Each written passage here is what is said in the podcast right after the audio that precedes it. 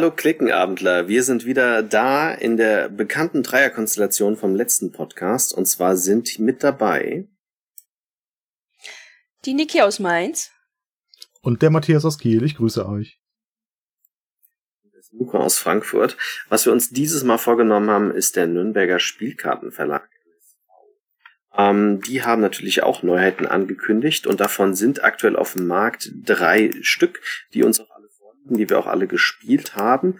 Es sollen noch weitere folgen. Ich meine, wenn ich das richtig gesehen habe, noch vier weitere Neuheiten in dem kleineren Format und dann gibt's natürlich auch wieder die wir unterhalten uns jetzt aber vor allem erstmal um die, die wir gespielt haben, drei Stück an der Zahl und ähm, haben sozusagen alle auch einen Ersteindruck oder einen Zweiteindruck davon mal Stückchen für Stückchen vorstellen. Ich weiß nur nicht, mit welchem wir anfangen sollen.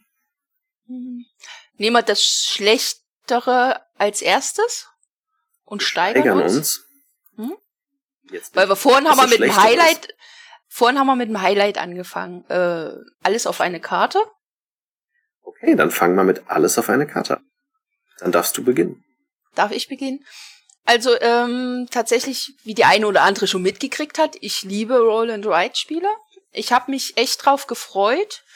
Und der Anti hatte recht mit seiner Einschätzung. Also es hängt ein bisschen hinterher.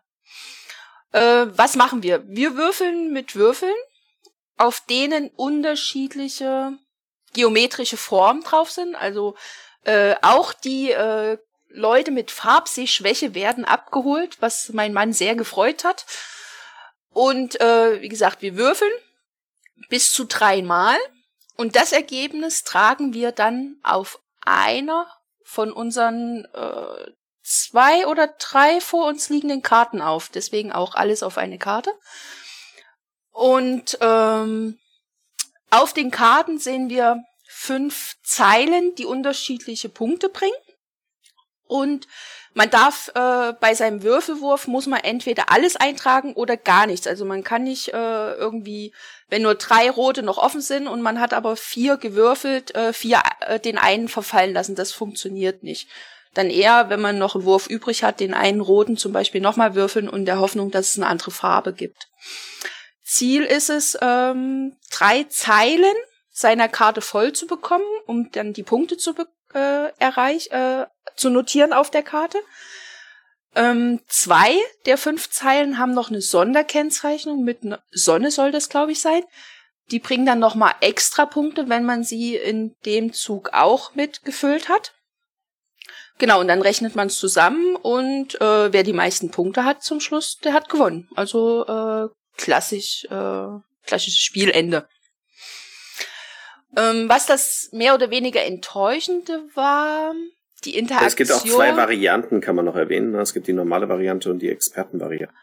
Ach so, ich glaube, wir haben nur die äh, normal äh, Expertenvariante, glaube ich, gespielt. Genau. Selbst normale Variante habt ihr zwei zur Auswahl, ne, die vor euch liegen und ihr zieht zufällig nach. Bei der Expertenvariante ist eine Auswahl von drei offenen Karten. Man kann also strategisch, taktisch eine sinnvolle Farbkombination wählen und ihr habt drei Richtig, also wir haben immer die Expertenvariante gespielt. Ähm, selbst mit unserem Siebenjährigen ging das ganz gut. Der, der checkt das schon ganz gut. Äh, es ist, glaube ich, auch ab sieben. Oh, das ab weiß ich jetzt nicht. Oder acht. Ab acht. Ja, okay. Äh, kriegt er aber hin. Also das eine Jahr stört tatsächlich nicht. Er, er schafft das schon. Aber tatsächlich äh, war ich ein bisschen enttäuscht, weil der Wiederspielreiz ist doch nicht so hoch, wie ich mir erwartet hatte. Also ich spiele es gerne mit, aber ich würde es tatsächlich, wie sagt man so schön, nie selber vorschlagen als Spiel. Also da gibt's tatsächlich bessere, auch bei NSV. Gerade bei NSV hätte ich jetzt ähm, schließe ich ja. mich auch mal an. Also das Tolle an dem Spiel ist tatsächlich, es ist das zweite der Art, die mit Karten sind, die kaschiert sind. Ähm, mhm. Das erste war Silver und Gold. Ja. Persönlich aber auch einen deutlich höheren Spielpreis, äh, Spiel, Spielreiz geboten. Aber das ist schon mal nett, ähm, dass man ein Spiel hat, wo man was auf die Karte schreibt. Das kennen viele Familien nicht. Also wenn ihr Familien hättet und würdet das auspacken, wären sie erstmal verwundert. Echt? Soll ich auf diese Karten schreiben? Bist du dir sicher? Ne? Also das ist, glaube ich, noch relativ selten und damit eine Innovation für Familien. Aber ich stimme dir auch zu, es ist mir zu sehr das Gleiche. Ne? Wir würfeln, jeder trägt ein, das funktioniert auch, hat auch ein bisschen Dilemma, aber es ist mir halt dann für mehrere Partien zu wenig, zu, zu wenig dieses, also es ist nicht so ein Hardcore-Dilemma, wie ich in anderen Würfelspielen habe, das mich immer mehr reizt, weil ich nie so ganz das zusammenkriege, was ich will. Das habe ich hier indirekt auch, aber es fühlt sich einfach nicht so, nicht so toll an. Ich weiß nicht, wie ich das beschreiben kann. Mm, ähm, man trägt, äh, es können zwar alle das Würfelergebnis ähm, eintragen, aber man guckt zu sehr auf sein eigenes, um die Karte voll zu kriegen, als dass man denkt, hm, wo, wo würfe ich denn nochmal, damit der andere das nicht eintragen kann? Und dadurch, dass jeder auch mehrere Karten vor sich liegen hat, ist das, äh, funktioniert das nicht so gut. Also man ist eigentlich immer mehr mit sich selber beschäftigt. Genau, das ist, das ist so ein wichtiger, ja, das ist so ein wichtiger Punkt, den du ansprichst, weil genau das ist es. Eigentlich müsste es für, für jemanden, der jetzt irgendwie mehr ein bisschen taktisch versucht ranzugehen und mehr Spielreiz daraus holen will, müsste ich eben auf die anderen gucken, um dann eben sagen, nee, ich werfe jetzt bewusst nochmal, versuche nochmal neu, um eben zu verhindern, dass jemand dann eine Karte mitmacht. Aber für die Zielgruppe, für die es ist, für Familien, ist, die spielen, glaube ich, eben nicht so, sondern die spielen dann, die sehen einfach zu, ich sehe zu, dass ich meine Karte irgendwie einigermaßen schnell fertig kriege, denn ich muss ja einfach nur vier Karten hinkriegen und es, wir haben in Partien tatsächlich festgestellt, es lohnt sich manchmal auch gerade zum Ende hin, eine Karte einfach nur mit drei günstigen Reihen schnell irgendwie voll zu kriegen, weil alleine, dass du eine Karte mehr hast als ein anderer, manchmal schon dafür sorgen kann, dass du dann wirklich auch gew gewonnen hast. Es ist ja wie bei vielen Spielen so, dass du nicht zwingend gewinnst, sondern es am Ende an, um die meisten Punkte geht. Die vollständigen Reihen eine oder zwei, die eben noch nicht dafür gesorgt haben, dass du die Karte fertig hast bei einem, die, die, die, die Punkte gibt's dann ja auch noch, nur die Sonnenpunkte nicht. Aber meistens ist es tatsächlich so gewesen, dass wer am Ende irgendwie schnell nochmal die vierte Karte fertig gemacht hat, der hat dann eben auch gewonnen. Also das ist wirklich so. Und ansonsten kann ich mich euch beiden nur anschließen.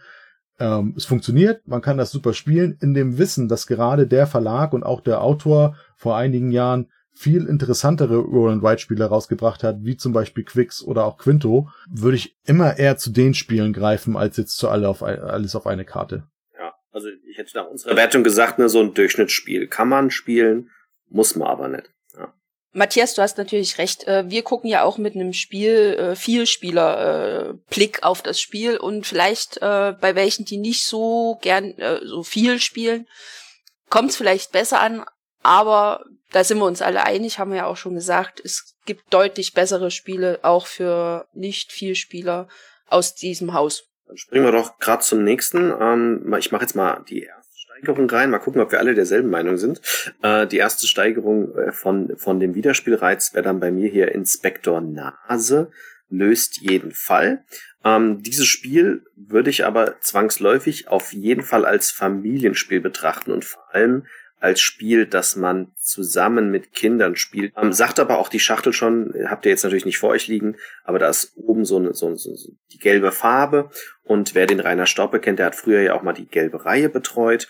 Ähm, der ist auch dafür da, dass Spiele, die für Kinder und Familien da sind, halt bei NSV und auch dieses hier ist dafür gedacht.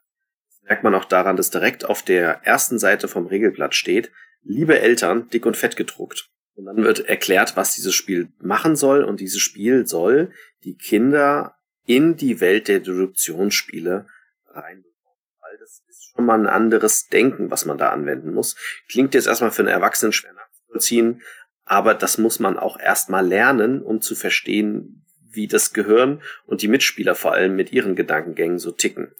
Man legt Karten hin, im Spiel enthalten sind relativ viele, nämlich 54 Bildkarten, die doppelt bedruckt sind sind also 108, ist also echt viel Gegenstände in dem Spiel. Ähm, zum Beispiel liegen dann da, äh, also man legt fünf Karten hin, da liegen dann zum Beispiel Weintrauben, äh, eine Parkuhr, ein Auto, ein Käfer, eine Gitarre. Und dann, man könnte es auch anders spielen, aber das Spiel selbst hat Karten dabei, die man mischt, man zieht eine zufällig und dann sagt die Karte halt, welches man erklären soll. Also sagen wir zum Beispiel die Weintraube. Ähm, und äh, das ist geheim und jetzt nimmt man Würfel, ich glaube, dem Spiel lagen acht bei, ja genau, acht Stück. Ja. Man nimmt fünf Würfel, würfelt die und muss jetzt einen Würfel rauslegen, der von diesen ausliegenden fünf Karten die Karte, die ich eigentlich erklären soll, am besten erklärt. Dabei ist einmal wichtig, welchen Würfel ich rauslege. Auf den Würfeln sind, auf allen Würfeln sind unterschiedliche Symbole. Die kennt man aus den Story Cubes zum Beispiel, wenn euch das ein Begriff ist, wo man Geschichten erzählen muss. Würfel wirft und dann eine Geschichte erzählt. Äh, mit den Symbolen. So sehen diese Würfel hier auch aus. Ähm, also wichtig ist der eine Würfel, den ich rauslege, weil der erklärt ja die Karte am besten von den fünf. Und wichtig ist vor allem die vier, die ich nicht rauslege. Ähm, weil auf diesen Karten sind Symbole, die nicht immer helfen. Also manchmal helfen sie, weil es halt das gleiche ist. Zum Beispiel, wenn ich jetzt einen Pilz hätte auf dem Würfel, könnte ich den gut rauslegen, weil ein Pilz ist ein, ist was Essbares hoffentlich und eine Traube halt auch. Manchmal legt man was raus, weil es von der Form vielleicht identisch ist oder weil man irgendwas damit assoziiert. Zum Beispiel eine Burg kann halt auch bedeuten innerhalb eines Gebäudes oder sowas. Ähm, und die Würfel, die ich halt nicht rauslege, heißt ja, die habe ich extra nicht raus. Ähm, da gibt's Gründe für. Ne? Also, weil es halt genau nicht passt. Und die Mitspieler versuchen dann zu diskutieren, dürfen sie auch. Ich selbst darf nicht, nicht mitdiskutieren. Und die müssen mir dann eine Karte vorschieben ähm, und hoffentlich ist es dann nicht die, die ich erklären wollte. Und das machen wir dann über vier Runden. Ja, vier, vier Runden, Runden eine. Ja. Genau. Äh, und die letzte Karte ist dann hoffentlich die, die ich erklären wollte. Und ähm, ich nehme immer fünf Würfel, deswegen sind es acht. Ich nehme immer wieder einen dazu, würfel alle neu und lege einen raus und versuche damit den Mitspielern immer mehr und mehr Tipps zu geben, so dass sie verstehen, welche Karte ich meine. Im besten Fall klappt alles ganz gut. Wir kriegen vier Punkte für die Runde, nämlich man kriegt so viele Punkte, wie man Karten rausgelegt hat, die richtig waren. Und wir spielen das Ganze viermal und dann gucken wir, wie viele Punkte wir in der, innerhalb der vier Runden bekommen haben. Und das sind eigentlich schon alle Regeln. Es gibt keine erweiterten Regeln, es gibt keine Familien-Experten-Variante. Genau. Und äh, wir haben es jetzt auch schon ähm, mit Erik gespielt. Und wenn man ihm genauso auch die Regeln erklärt, äh, funktioniert das super. Also, äh, und äh, es ist auch spannend zu erleben, wie Kinder denken. Das ist äh, echt das Faszinierende, deswegen äh, echt auch von mir ein Daumen hoch, weil ich finde das Spiel echt klasse. Wir haben es hier selbst auch, ne? Die Niki war ja letzte Woche äh, hier bei uns, da haben wir Robin Hood weitergespielt. Da hat, war auch der Erik und sowas mit dabei. Da haben wir dieses Spiel auch nochmal ausgepackt, weil ich auch sehen wollte, wie es ist, wenn man zusammen mit einem Kind spielt. Und das Schöne dabei ist, und das rate ich allen Eltern, wenn ihr es mit Kindern zusammen spielt, und in meinen Augen ist das ein Spiel, was man auf jeden Fall mit Kindern spielen sollte, nicht nur mit reinen Erwachsenen, dann ist es sinnvoll, wenn dann eine Runde rum ist, sich erklären zu lassen, ähm, wie die Gedankengänge waren. Weil das ist schon, das macht Spaß und es erklärt vor allem auch den Kindern, wie man denn denken kann. Ja, und vor allem hilft's auch, ähm, dass das Kind sich ausdrückt und ähm, das, ähm, das Kommunikative. Also, ähm, dass das Kind erklärt, wie es Sachen sieht, was vielleicht auch vielen Eltern hilft zu begreifen, wie sein Kind tickt. Genau. Und man muss dann halt auch um die Ecke denken, ne? was auch Kinder tun. Also der Erik hatte zum Beispiel, soweit ich noch richtig in Erinnerung hatte, ein Locher war, glaube ich, das gewählte Wort. Und er hat einen Schneemann rausgelegt. Warum? Weil die Sachen, die ich halt loche, äh, ist Schnee. Und das nächste, was er rausgelegt hat, also sieht aus wie Schnee. Das nächste, was er rausgelegt hat, war die Zeitung. Ja, weil ich eine Zeitung halt lochen kann. So nach dem Maßstab ist er dann davor gegangen funktioniert wunderbar. Genau. Ja, kann ich mich tatsächlich euch nur anschließen. Das kam auch in der Familie sehr gut an, obwohl Luca ja mit seinen 14 Jahren jetzt durchaus auch schon etwas älter ist. Aber sowohl ähm, äh, meine Frau als auch Luca fanden das Spiel klasse, hat richtig Spaß gemacht. Das ist so ein bisschen, ich erzähle gleich noch, dass es mich ja so ein bisschen an ein anderes Spiel erinnert hat. Ähm, das ist hier ein bisschen. Nicht nur dich. Genau, das ist so ein bisschen für, für, für Kinder. Er ist, liegt eben so ein bisschen an dieser, auf der einen Seite an der Glückswürfelmechanismus, ähm, so ein bisschen auch der, die eindeutigere Sache der Darstellung, dass man schon eigentlich klar jedes, äh, jede Karte und auch jedes Symbol irgendwie eigentlich schon auch eindeutig benennen kann und gleichzeitig da Verknüpfung ähm, schaffen kann. Das, was mir eben recht gut gefällt, ist, dass, dass man sich da im, im, Laufe eines Durchgangs auch immer so ein bisschen wandeln muss, ne? Während am Anfang man einfach auch hofft, dass da zumindest ein, einer der fünf Würfel, die man sich ja auch nicht vorher angucken darf, sondern man greift die einfach blind, ne? Also dass man auch nicht einfach sagt, oh guck mal, da liegt ja schon passender, jetzt muss ich nur das Symbol würfeln, was ja auch noch eine Glückskomponente war, aber ich, ich suche mir die einfach auch nicht aus, sondern man greift die einfach und man hofft am Anfang natürlich, dass da eins ist, was man schon relativ eindeutig mit dem gesuchten Symbol ähm, kombinieren kann. Wenn dann noch weitere da sind, die auch zu anderen passen, ist es am Anfang nicht so schlimm weil es ja erstmal nur wichtig ist, dass nicht die eigene Karte wirklich, wirklich rausgeht.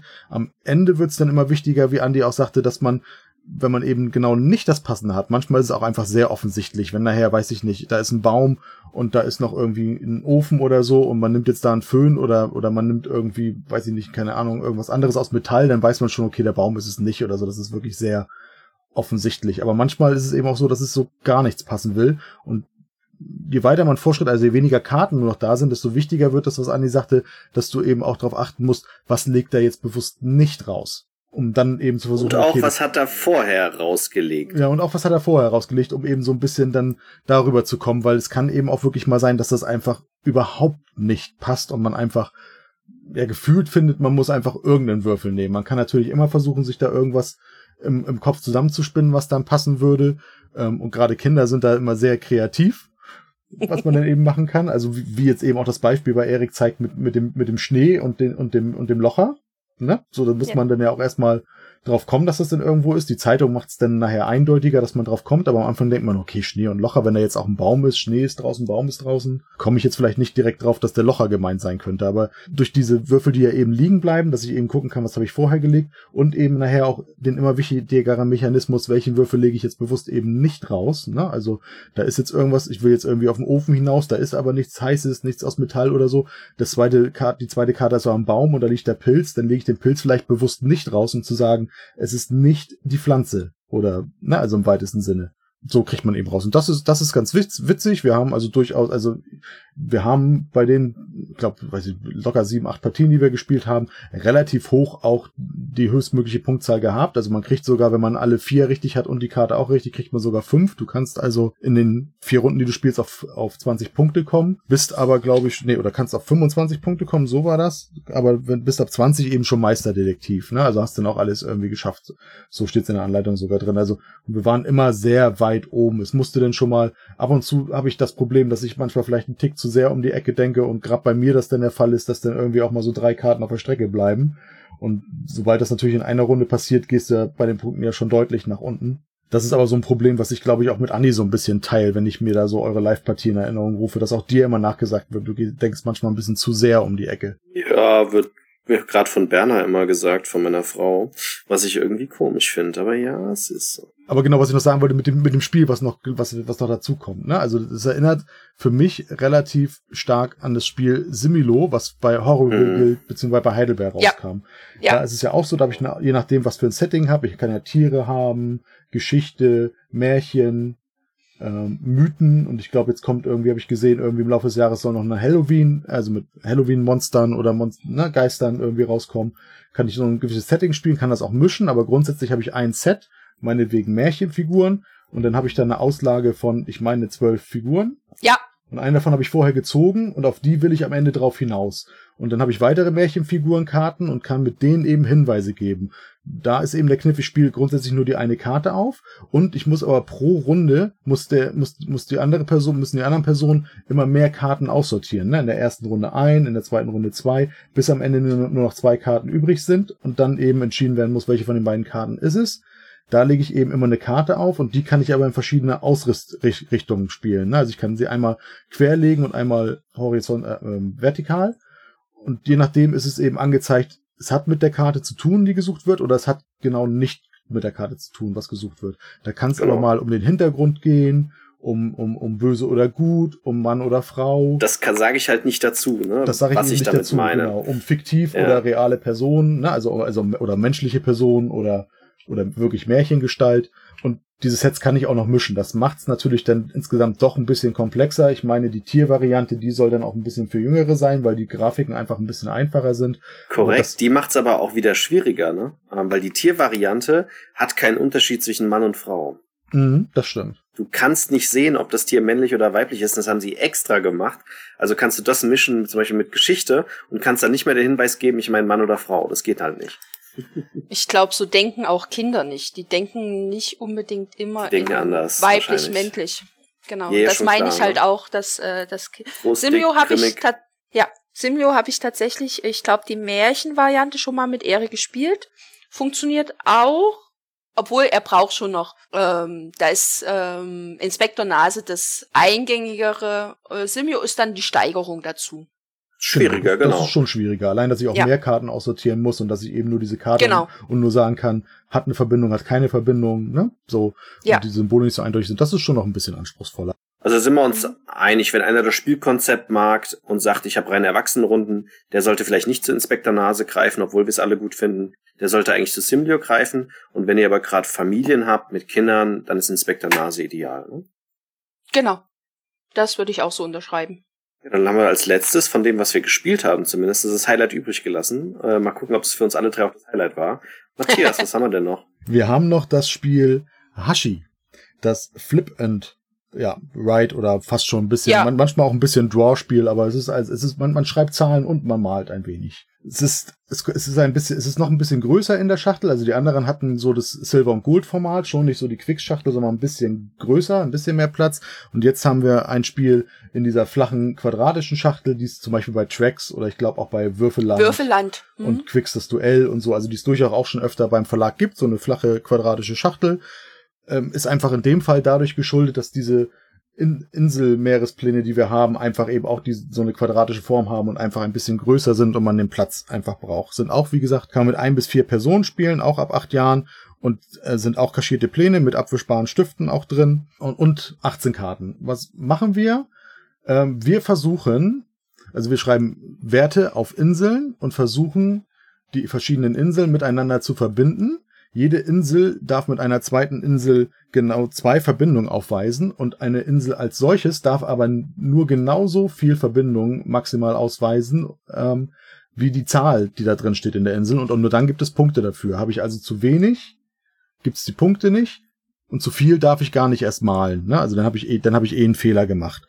Muss also, also wie gesagt, je, sind insgesamt 18 Inseln auf dem Plan, die mal mit kürzeren, mal mit längeren Strecken insgesamt mit einem Netz miteinander verbunden sind. Es gibt eine leichtere Variante auf der Vorderseite und eine noch mit viel mehr Verbindungen versehene, etwas anspruchsvollere Pläne auf der Rückseite. Man sollte sich grundsätzlich immer einigen, dass man die gleiche Seite spielt, wobei, wenn man natürlich irgendwie mit jüngeren Kindern oder so spielt, man auch, sich einigen kann, der eine spielt die komplexere Variante, der andere nicht.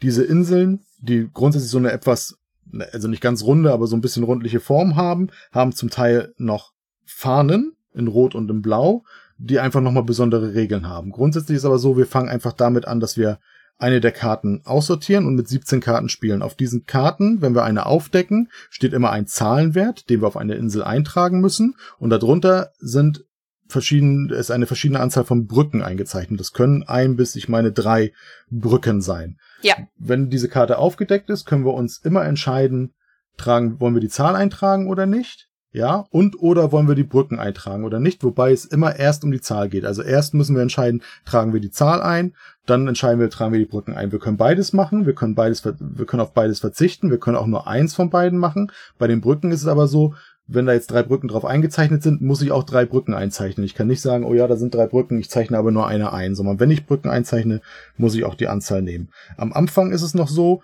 dass wir, dass auf einem Plan jeder von uns eine drei oder vier irgendwo einzeichnet. Das darf ähm, keine, keine Insel mit einer Fahne sein. Irgendwo wird eben diese drei oder vier eingetragen und dann geht das alles im Uhrzeigersinn jeder Plan einmal weiter. Das heißt, mein rechter, meine rechte Nachbarin oder mein rechter Nachbar gibt mir eine Startformation aus.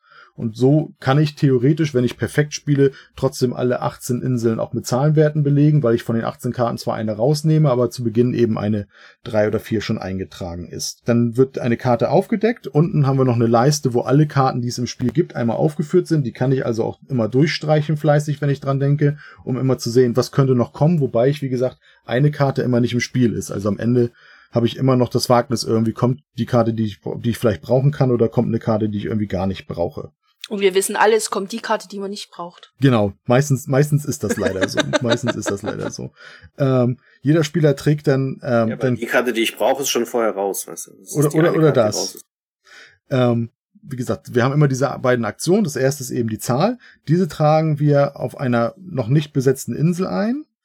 Und wir können die Insel grundsätzlich frei wählen, wobei beachtet werden muss, dass es eine, dass es ich auf jede Insel eintragen kann, die frei ist und keine Fahne zeigt. Da kann ich es immer eintragen. Wenn ich eine Zahl auf einer Insel eintragen muss, er möchte, die, die eine Fahne aufweist, dann muss da schon eine Verbindung bestehen. Die kann über mehr, die kann über einen längeren Zeitraum bestehen. Also ich kann durchaus auch nachher noch, äh, also wichtig ist aber, dass diese Verbindung schon da ist zu dem Fahnenfeld. Nur dann kann ich da, also wenn eine Brü- Brücke zu dieser Insel mit der Fahne führt, dann kann ich da auch die Zahl eintragen. Danach werden eben die Brücken eingetragen. Da immer darauf achten, dass man eben man muss da immer grundsätzlich einmal beginnen, wo schon eine Zahl ist. Also man kann nur äh, eine Brücke von einer Insel ziehen, wo schon eine Zahl eingetragen ist. Ich kann also Brücken nicht einfach wahllos irgendwo bauen, weil diese Inseln sind quasi noch nicht bemannt und dann kann da natürlich auch keiner irgendwie eine Brücke hinsetzen. Und ich muss, wie gesagt, immer dran denken, dass ich auf die Zahlen immer achte, weil ich darf maximal zu einer Insel fünf ist, nee, sechs ist, glaube ich, die höchste Zahl. Kann mhm. also, ne, und, und da kann, die sechs kann ich natürlich nur auf Inseln eintragen, wo ich auch mindestens irgendwie drei Abzweigungen von habe, weil ich nur dann auch mindestens sechs Linien ziehen kann. Das muss man eben immer beachten. Gibt auch einzelne Inseln, die sogar vier Verbindungen haben, wo ich also acht Brücken schlagen kann, aber da muss man immer so ein bisschen aufpassen. Das machen wir. Immer eine Karte, bis alle 17 einmal durch sind. Und am Ende gibt es Punkte. Und zwar haben wir unten dann auch mehrere Felder, wo es eben gibt. Und zwar haben wir zweimal, ich hatte ja schon die Fahnen erwähnt, die blauen und die roten, ja, so ein bisschen so ein, so ein Rennelement mit drin, weil eben der, die Person, die es zuerst schafft, alle vier Inseln mit roten Fahnen so zu verbinden, dass sie eben Punkte geben. Wenn ich das habe, also wenn ich eine Insel habe, die genau die Anzahl von Brücken aufweist, die sie haben darf, dann kreise ich die Insel ein, um zu wissen, da gibt's schon mal Punkte für. Und habe ich das bei, schaffe ich zuerst alle vier roten Inseln kriege ich eben neun Punkte. Alle weiteren, also der, der es im gleichen Zug schafft, würde auch die neun Punkte kriegen. Alle weiteren, die es später schaffen, kriegen fünf Punkte. Das gleiche bei den drei blauen Inseln, da sind es eben sieben und drei Punkte. Und dann gibt es auch noch Punkte, wenn ich es schaffe, ähm, ein Spieler zu, äh, der erste Spieler zu sein, der es schafft, sechs fertige Inseln mit Brücken so miteinander zu verbinden, dass keine unfertige Insel, die noch nicht genug Verbindung hat, dazwischen ist. Dann gibt es eben auch nochmal acht beziehungsweise vier Punkte, wer es später schafft.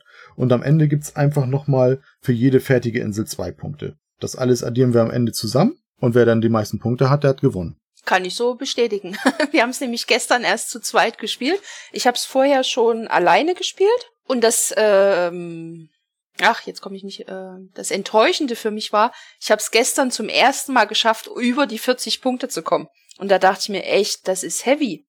Das ist echt, es sieht leichter aus, als es ist und ist schwerer zu schaffen, in eine ordentliche Punktewertung zu kommen. Und äh, Mario hat es geschafft, glaube ich, 57 Punkte.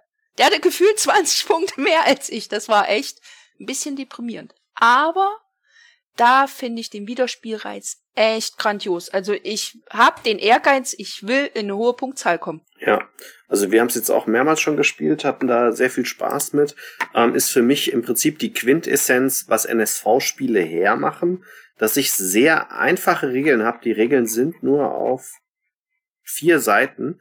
Ähm, und eigentlich kann man die Regeln innerhalb von, weiß nicht, paar Sätze erklären. Es gehört eigentlich auch in die Kategorie, ich kann die Regeln erklären, während wir spielen. Da hat man halt in der ersten Partie definitiv keine Höchstpunktzahl. Who cares? Ne? Ähm, es hat zwei verschiedene Seiten und allein schon durch die ein durch das Eintragen dieser ersten Zahl, dieser drei oder vier, habe ich so viel Varianz drin. Wahnsinn. Ähm, hat mir extrem gut gefallen. Also passt perfekt in die NSV-Reihe und ist so genau das Gegenteil von dem ersten, wie dieses alles auf eine Karte es ist ho sehr hoher Wiederspielreiz mit ganz einfachen Regeln und ist genau das, was ich von NSV erwarte. Genau, also ich, ich muss dazu leider sagen, bei meiner Familie kam das gar nicht an. Also bei Luca mag solche Spiele sowieso grundsätzlich nicht, wo er gefühlt für so einen leichten Spielmechanismus zu viel knobeln muss für sich. Da hat er immer nicht so, nicht so, nicht so Lust drauf. Und das ist es eben. Es ist, und mir gefällt das richtig super.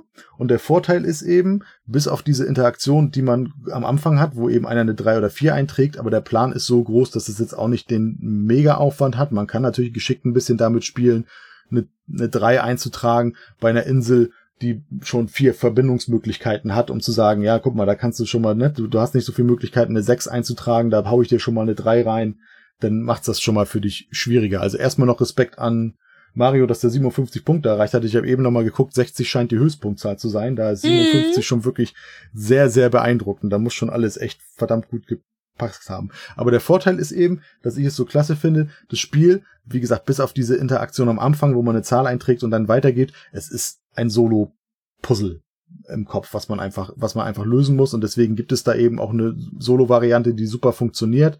Und so kann man es eben auch super alleine spielen und bin ich dann eben zumindest bei der Familie nicht darauf angewiesen. Ich glaube aber, dass ich durchaus auch noch die ein oder andere Runde finde, die das ähnlich toll finden, wie ich es eigentlich gefunden habe. Ganz kurz zur Solo-Variante. Da äh, nimmt man halt auch einfach 17 Karten. Die verpackt man aber in drei Stapeln, um so ein bisschen diesen Rennmechanismus bei diesen Fahren und ähm, den sechs verbundenen Inseln zu finden. Und zwar macht man einen Stapel mit sieben Karten, einen Stapel mit fünf und nochmal einen mit fünf. Und wenn die ersten sieben Karten gespielt sind, dann muss man es geschafft haben, alle drei blauen Inseln miteinander zu verbinden, sonst kriegt man nur noch die niedrige Punktzahl, wenn man es später schafft. Und Bei den zweiten fünf, wenn man also fünf weitere Karten gespielt hat, dann geht es um die neun Punkte bei den roten Inseln und die acht Punkte bei den Inseln, also mit, bei den miteinander verbundenen Inseln. Sonst kriegt man eben auch bei den beiden noch die niedrigeren Punkte und die letzten fünf sind dann eben noch da, um das Spiel dann eben zu Ende zu spielen. Funktioniert super. Kann ich also auch jedem, der irgendwie so leichte Solo-Puzzle-Spiele, wo man bis, also wo man einfach nur Karten umdreht und so ein bisschen für sich einfach so ein Verbindungspuzzle lösen muss, kann ich da auch nur für jeden empfehlen. Das stimmt. Also ich habe es ja wie gesagt auch erst zuerst alleine gespielt. Das funktioniert echt super. Ohne irgendwelche komischen, komplizierten Regeln. Die drei Haufen gemacht und los geht's. Also echt gut. Genau, das waren dann die drei Neuheiten, die aktuell im Handel sind. Die müssten noch alle im Handel sein. Ne? Ähm, der NSV-Verlag hat noch weitere Neuheiten angekündigt. Ich habe mal ganz kurz, kurz drüber geblättert. Es kommt einmal noch bunte Blätter raus. Haha, drüber geblättert. Äh, Go for Gold, äh, Loot, Shoot and Whiskey und äh, 5-Minuten-Puzzle waren, glaube ich, noch die, die ich mir markiert habe, die demnächst dann noch erscheinen sollten. Genau, und die sind im Mini-Format. Das sind quasi die, äh, die Erweiterung der Serie der Aufpreisspiele, die man einfach in die Handtasche Genau. steckt und mitnehmen kann. Die, die, die, wo die Schachtel im Prinzip kaputt geht und indirekt, also die sind so verpackt wie, ich vergleiche es immer beim Grill, die Grillkohle ist bei mir immer so verpackt, ne? Mit Ja, diesem, Ja, äh, mit diesem Auf Faden oben, den man, Mhm. den Ja, man genau. aufreißt. Genau. Und ich habe mir die ganz kurz auch schon mal angeguckt, weil die sind ja immer sehr, sehr einfach zu erklären. Das bunte Blätter ist ein paralleles Puzzeln mit fünf Karten. Es wird eine Karte aufgedeckt und wir müssen mit fünf Karten versuchen, diese Blätter nachzubauen. Das ist genau matched. Vier liegen unten, eine Karte kommt oben drauf und wir müssen dieses Muster nachbauen. Auf Zeit. Ne? Wer es zuerst schafft, schön. Ähm, das Go for Gold ist, man läuft auf einer Schatzkarte entlang mit einem Würfelwurf und der Würfelwurf gibt vor, wie viele Schritte wir gehen können und ähm, wir können dabei Schaufeln einsammeln oder Füße und die Füße erlauben uns halt mal einen Würfelwurf zu ignorieren und die Schaufeln, um Schätze aufzugraben und Tempel zu entdecken und wir müssen dann auch auf dem Plan uns äh, aufteilen und langlaufen und das Loot Shoot and Whisky ist ein ganz klassisches äh, Schere Stein Papier Spiel, wo in der Mitte die Loot ist. Es spielen nur zwei zwei Leute mit vier Karten. Wir haben sechs verschiedene Aktionskarten und wir müssen die Karten anlegen und decken dann zwei auf und dann müssen wir wieder zwei Karten anlegen und decken zwei auf und das über mehrere Runden. Und wir versuchen entweder sehr sehr viel Loot zu bekommen, neun Goldnuggets, oder dem Gegner ähm, die Whiskyflasche zu klauen und den Whisky dreimal zu trinken, dann haben wir auch gewonnen. Oder den Gegner niederzuschießen, viermal ihn getroffen zu haben, und dann haben wir gewonnen. Also auch ganz, ganz schnell gespielt. Und das 5-Minuten-Puzzle ist, äh, durch einen Würfelwurf kriegen wir Puzzle-Elemente, die wir in einen Plan einzeichnen müssen. Und wir versuchen möglichst gut die einzupuzzeln mit möglichst wenig Leerraum. Das sind im Prinzip dann die vier Aufreißspiele. Klingen aber alle tatsächlich lustig, spannig äh, und bestehen alle nur aus zwei Seiten Regeln. Also äh, Spiele, die man ganz schnell spielen kann. Ich scroll gerade nochmal durch den Katalog, weil ich mir sicher bin, dass eine Sache noch fehlt. Ich war mir bei einer Sache nicht sicher. Mal gucken, ob du die jetzt nennst, weil ich dachte, die wäre, das, das wär, Nee, die, die soll auch neu sein und zwar eine Variante für Würfelland, wenn du das auch meinst. ah, nee, ach, stimmt, dann habe ich die vergessen. Würfel, Würfelland Europa, glaube ich. Ich habe ein Bild gesehen bei denen auf der Seite. Da war was. Die, die ist aber dann an- irgendwie noch nicht gefleckt als neu, kann das sein? Ich bin mir nicht sicher, aber ja, da stimmt was, ja. Ja, Würfelland Eu- Europe heißt. Genau, ich habe jetzt gerade mal geguckt, das ist einfach Acht irgendwie neue Spielpläne steht Genau, acht auf dem neue Cover Spielpläne, drauf, aber mehr sehe die super auch nicht. einfachen Originalregeln bleiben unverändert erhalten. Acht neue Spielpläne in Form von acht europäischen Ländern sorgen für jede Menge neue Herausforderungen. Okay, dann kommt das auch noch. Das wird wahrscheinlich auch nicht das Basisspiel enthalten. Ich schätze mal, das ist ja nur eine Erweiterung dann, ne? Nehme ich mal an. Und ich weiß nicht, ob es Neuheiten sind, aber ich habe das äh, spielerische Werbung heißt so ein Ticken bei denen auf der Seite. Da sind auch noch drei von den Aufreißspielen drauf. Aber da weiß ich nicht, ob die schon rauskamen oder noch kommen. Wenn du mir einen Titel sagst, kann ich dir sagen. Bummelbienchen oder nee, ich glaub, Bummelbiene das, nee, die waren noch nicht draußen, nicht, dass ich wüsste. und Backstube Buchenholz und Reinigung Nee. Sauermann. Nee, das klingt auch nach Neuheiten, aber die stehen gar nicht in ihren normalen Neuheiten drin, tatsächlich. Äh, die ähm, machen das auch in Zusammenhang mit äh, so.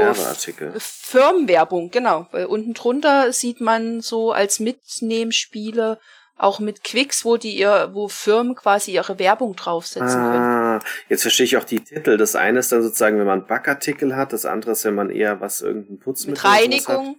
Aber die Ah. Bummelbienen verstehe ich noch nicht. Verstehe. Aber es scheint trotzdem Spiele zu sein.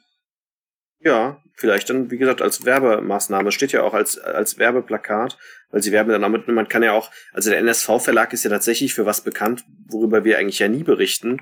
Aber der hat ja ganz klassische Kartenspiele, ne? Skat, Poker, etc. pp. Und die kann man ja auch bedrucken lassen mit seinem Firmenlogo hinten, wenn man mit. Ähm, spannend. Siehst du mal, haben wir übersehen, Matthias, glaube ich. Also ich habe das nicht gesehen, dass er unter den Werbespielen was Neues hat. Nee, das habe ich tatsächlich auch nicht gesehen. Ich habe mir nur diesen Neuheitenkatalog angeguckt und war mir eben mit dem Würfelland noch irgendwie sicher, aber genau. Mhm. Das sind die Titel, die scheinen aber, wie du sagtest, noch nicht draußen zu sein. Die werden dann irgendwann, äh, wahrscheinlich auch im ersten Halbjahr irgendwann kommen. Gut, dann war das unser Special zum NSV-Verlag. Und dann gucken wir mal. Ich weiß nicht, ob jetzt noch Specials von uns kommen oder ob wir dann auf unser haha, klassisches Podcast-Format zurückgehen. Klassisch ist gut, weil so lange machen wir es ja noch gar nicht. Ähm, kann also sein, dass vielleicht noch eine Neuheitenshow folgt oder aber, dass wir dann demnächst ähm, wieder normalen Podcast-Sendungen machen mit äh, Medienvorschau, und News und dann halt einem Thema. Ich, ich glaube, es ist fast soweit. Ich wüsste jetzt von den Presseevents jetzt keinen Verlag mehr, den wir so richtig aufhaben, wo wir jetzt beide irgendwie groß was über Neuheiten schon sagen können. Insofern. Noch ein Verlag hier als Fragezeichen, der uns aber kein Presseevent gemacht hat. Das wäre Schmidt-Spiele, oder? Genau, ja, genau. Ja, da könnte man auch noch mal was machen. Aber, aber lasst euch einfach mal überraschen. Ich könnte mir vorstellen, dass als nächstes dann vielleicht erstmal zwischendurch auf jeden Fall wieder einer aus dem anderen Format kommt, denn ich habe hier schon so ein paar Sachen auf Halde liegen, was die Medienschau betrifft. Oh, da habe ich massig auf Halde liegen Medienschau. Das ist echt, also ich habe in letzter Zeit Medien konsumiert. Ähm, Wahnsinn. Ich habe als kleinen Teaser, ich habe einfach großes, großes, großes Bedürfnis, über die erste Serie aus dem Marvel Universe zu reden, zum Beispiel. Siehst du? Sehr schön. Und ich habe und ich habe einen alten Klassiker auf Lager. Also ich habe ein, ein auf, unbedingt auf meiner auf meiner Haltestelle eine neue Comicreihe, die ich entdeckt habe, wo es gerade acht Comics gibt, die grandios gut sind und garantiert noch den einen oder anderen Film. Und äh, aber wir haben ja auch ein paar Brettspielrelevante Themen auf jeden Fall. Und es kann gut sein, dass wir demnächst mal ein, zwei Folgen machen, wo wir einfach nur über Spiele reden, beziehungsweise tatsächlich dann Podcast-Reviews machen, aber vielleicht trotzdem den Mädchenteil vorweg. Genau. Super. Dann danke ich vielmals schon mal für die Aufnahme und deine Schneidarbeit und wünsche euch allen da draußen alles Gute. Und wir hören uns sicherlich das nächste Mal. Das waren die Niki aus Mainz, der Matthias aus Kiel. Bis bald. Bis Muka aus Frankfurt. Bis dann. Ciao, ciao. Ciao.